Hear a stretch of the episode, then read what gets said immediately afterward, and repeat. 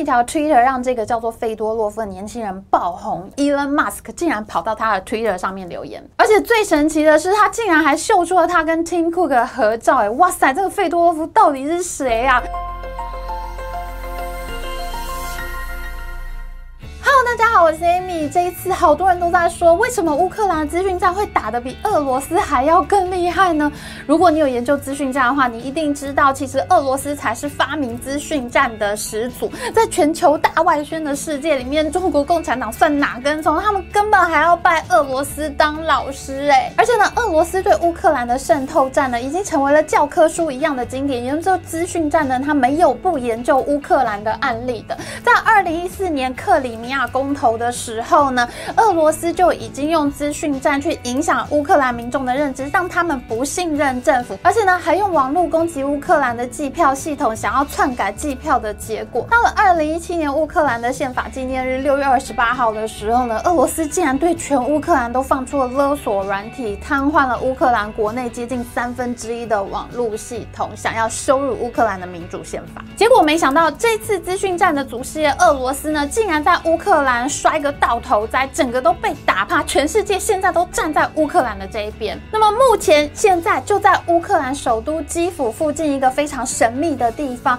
乌克兰有史以来最年轻的部长费多洛夫 （Mikhailo Fedorov） 他正带领着两百五十人的数位团队，他们组织了一个三十万志愿者的全球科技军团，正在对俄罗斯进行数位战争。俄军真的快要气死了，很想把这些人都找出来，全部。歼灭，可是呢，现在俄罗斯就是找不到这批人藏在哪里。科技军团现在还是每天帮乌克兰总统 Zelensky 录影片、发脸书、发 Twitter。Zelensky 呢，他还是照样在基辅市区爬爬灶，他动不动就坐下来跟士兵一起吃饭，他还可以去医院探望那些因为保卫国家而受伤住院的乌克兰英雄。这个乌克兰有史以来最年轻的部长呢，真的快要把普京给气死。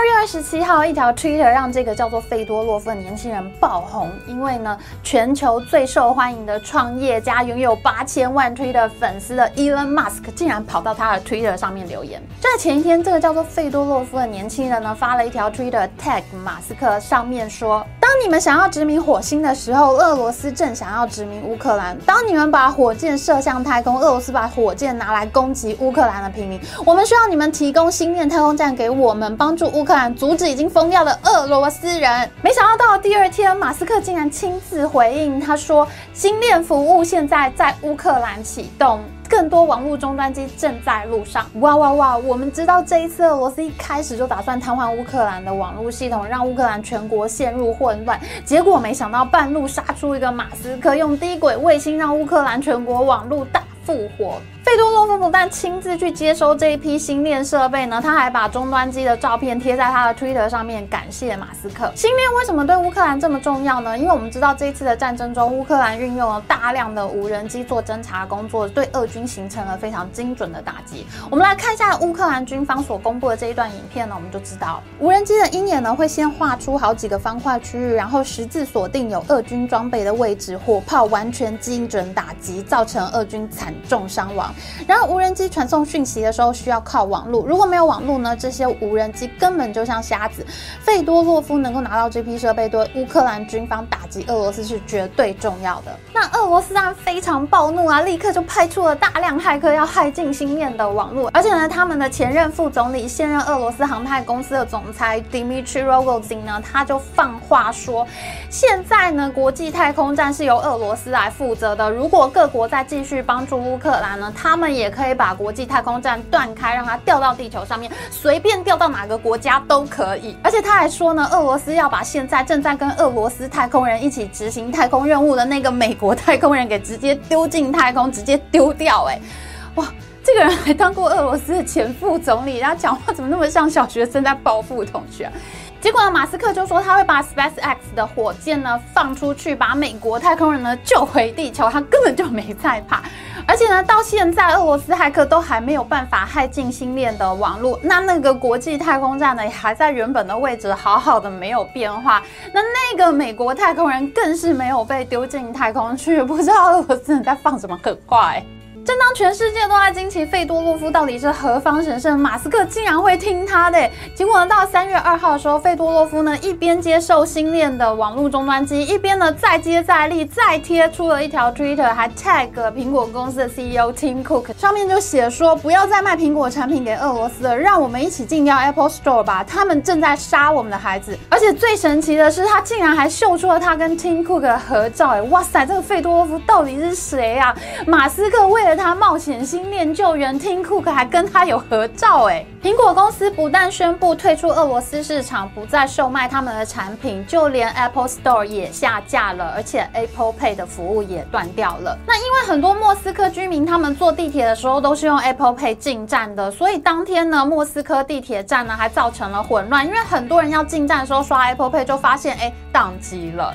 那么 Apple Map 呢也宣布停止更新乌克兰的路况，因为他们担心俄军会利用他们的地图去攻击乌克兰。那么 Google 呢也就马上宣布停止更新在乌克兰交战地区的 Google Map 最新路况。这下子俄军只能自己找路了。乌克兰民众呢甚至把当地的路标呢都给搅乱了，明明是这条路的路标，他就给它贴到那条路上面，整个道路系统的路标指示呢全部都是混乱的。那么俄军呢当然可能会有他们自己的地图系统，但是我们知道呢，像 Google 这种在全球各地接收路况的强大服务，它的道路侦测和逻辑运算能力呢，绝对不是一个单一国家的 APP 可以相比的。这下子，费多洛夫在网络上人气暴涨。去年他的 Twitter 呢只有不到两百人追踪，可是到现在呢，已经有二十七万人在追踪他的 Twitter 了。他到底是谁呢？能让 Elon Musk、Tim Cook 都听他的话？Google 甚至还停止更新 Google Map。到目前为止，全球已经有两百家大型科技公司呢加入了抵制俄罗斯的行列。那已经有超过五百家的外商公司宣布退出了俄罗斯市场。而且费多罗夫也非常注意台湾的情况，他还直接写信给台湾华硕集团的创办人施崇堂，请求华硕集团立刻退出俄罗斯市场。最后呢，华硕只能宣布暂停俄罗斯的业务，而且呢，还捐出了三千万新台币给乌克兰。哦，这个费多罗夫到底是谁呀？能让 Elon Musk 和 Tim Cook 都听他的话？你如果问我的话，我的直觉就会觉得说，哎。这个费多洛夫应该是一个乌克兰留学美国，可能在哈佛大学啊或者斯坦福大学念书过的乌克兰留学生吧。他在美国的关系应该很好，他的人脉应该非常的广才对。No，费多洛夫完全就是一个土生土长的乌克兰仔，他的家乡呢也是这一次俄罗斯侵略战争的重灾区，在乌克兰东部的扎波罗热州。那费多洛夫呢，他其实只有大学毕业，而且他念的大学呢就是他家乡的扎波罗热。大学资讯系，他的学历可以说是相当的平凡无奇。他在大学的时候呢，积极参加学运，还曾经加入过一个叫做五点一零的政党。五点一零是什么意思呢？就是他们主张消费税要降到百分之五，所得税要降到百分之十。可见呢，费多洛夫对于商业社会呢还是非常关注的。大学毕业之后呢，他果然从商去了，他开了一家叫做 S M M Studio 的小公司。那这个公司呢，真的是非常普通，做。什么呢？就是做一些数位行销啊、网络广告这些，教人家怎么在网络上面开店啊，怎么样利用网络赚钱啊，怎么在 FB、在 IG 上面下广告啊，你的网络策略应该要怎么做啊？咦，这个不是还蛮普通的吗？就是做做粉丝页啊，做做小编回回留言，下下广告，这不是很多公司都在做的事情吗？这到底有什么好厉害的呢？哎，一般人做网络生意的时候呢，都好像很想要接大公司的案子，对吗？像是全联啊，像是统一啊，这些在网络上面很活跃的公司，他们网络预算又很高，那接大公司案子不是最好了吗？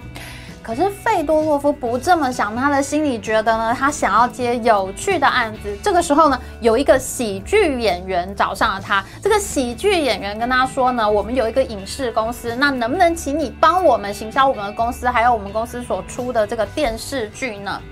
啊，费多洛夫心想说，哇，那这个就太好，这个就是非常有趣的案子。因为如果电视剧呢能够在网络上炸开的话，那这个客户呢他就同时拥有电视的资源，还有网络上面的流量。那么掌握了这个两大传播网这个传播工具之后呢，这个客户如果做好了以后，将来一定会大发的。那我们知道费多洛夫呢是看对了，因为这个喜剧演员后来因为他们所制作的这一部电视剧《人民的公仆》而大红，竟然最后当选了乌克兰的总统。这个喜剧演员呢，就是现在的乌克兰总统 Zelensky，而他所制作的这部电视剧《人民的公仆》呢，它本身剧情就非常热血，讲一个中学历史老师呢误打误撞竟然当选了总统，他拒绝跟寡头贪官合作，大力惩治贪腐。那么当时呢，乌克兰因为全国都陷入一个非常低潮的情绪，你看俄罗斯随时都要打进来，那战争的风险使得乌克兰长期都没有投资，全国呢都陷入萧条，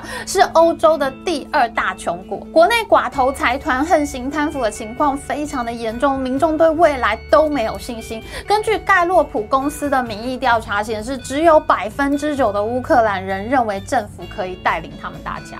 可是这一出电视剧带来了希望，《人民公仆》讲的就是大家身边发生的事情，而这个历史老师所做的事情，就是大家希望能够发生的事情。观众看得太过入戏，他们觉得生活又重新燃起了希望。《人民公仆》甚至是在乌克兰总统大选投票前两天才播出最后一集，观众看得热泪盈眶，直奔投票所。他们都觉得他们这次是要为乌克兰投下希望的一票。而 Zelensky 这个喜剧演员呢，他竟然得到了百分之七十三，不可思议的高得票率，赢得了压倒性的胜选。而费多洛夫正是这一场选战的。网络操盘人。Zelensky 在总统选战中的一切文宣呢，他都是优先放在网络上传播的，而且他非常少接受电视媒体的采访。为什么呢？因为费多洛夫认为电视本来就已经是 Zelensky 的强项了。你有一个电视剧在电视上面热播，你哪还需要电视可是电视有一个缺点，就是呢，它是单向传播的工具，观众呢没有办法立刻形成及时的互动。那费多洛夫就觉得呢，其实民众应该。要形成一个又一个的网络群体，他们不断的讨论 Zelensky，不断的在网络上为他制造声量，二十四小时都不间断滚动。所以呢，Zelensky 的所有总统竞选的文宣呢，一切都是以网络优先。为了要炒热声量呢，费多洛夫就拿东欧国家很受欢迎的通讯软体 APP Telegram 作为他的基地，那成立了一个叫做 Zabuk 的频道，专门就用来招募志愿者，帮他们发送文宣。那费多洛夫呢？一开始呢，他就用人工智慧软体把前来报名的志愿者分成七大类，然后再细分成三十二个不同类别的身份群组。譬如说你是律师师啊，你就有律师的群组；如果你是妈妈这个人群的话呢，他们就以刚刚生产完正在放产假的妈妈志愿者为主来经营这个妈妈族群。因为我们知道嘛，正在放产假的人他就有时间来经营网络社群啊。那么这些志愿者呢，就以 Telegram 为基地，那他再跑去像脸书、IG 这些社群平台呢，去成立粉丝页啊，去成立社团啊，然后把费多洛夫团队所制作的网络梗图啊，还有文宣内容啊，再扩散出去，以便吸引跟他们同质性高的粉丝一起来支持 Zelensky。也就是说呢，Telegram 是费多洛夫用来做网络管理的基地，用来管理其他各种不同的社群平台。那志愿者呢，就层层扩散、分众管理，最后呢，他们竟然。吸引到总共六十万名的志愿者参加了 Zelensky 的网络群组，Zelensky 的声量可以说简直就是排山倒海。路透社研究院评价呢，这场选战可以和二零一六年美国总统川普的网络选战媲美，而费多洛夫的成绩呢，则可以和川普的网络操盘手 Brad Parscale 相提并论。可是我们知道呢，川普他花了四千四百万美元在网络行销上面，而他的对手希拉里花了两千八百万美元。可是 Zelensky 呢，他只花了二十万美元，外加五到七万美元的外包文宣制作费。当时的费多洛夫可能没有想过，这场全民热烈参与的总统大选呢，就好像是一场真实战争的预演。他们在这些网站中所累积的经验，很快成为了对抗俄罗斯的资本，在后续真实的战争当中发挥了出奇制胜的效果。我们下集再说。喜欢我们影片，请记得帮我们按赞，还有记得按订阅频道加开启小铃铛哦。拜拜。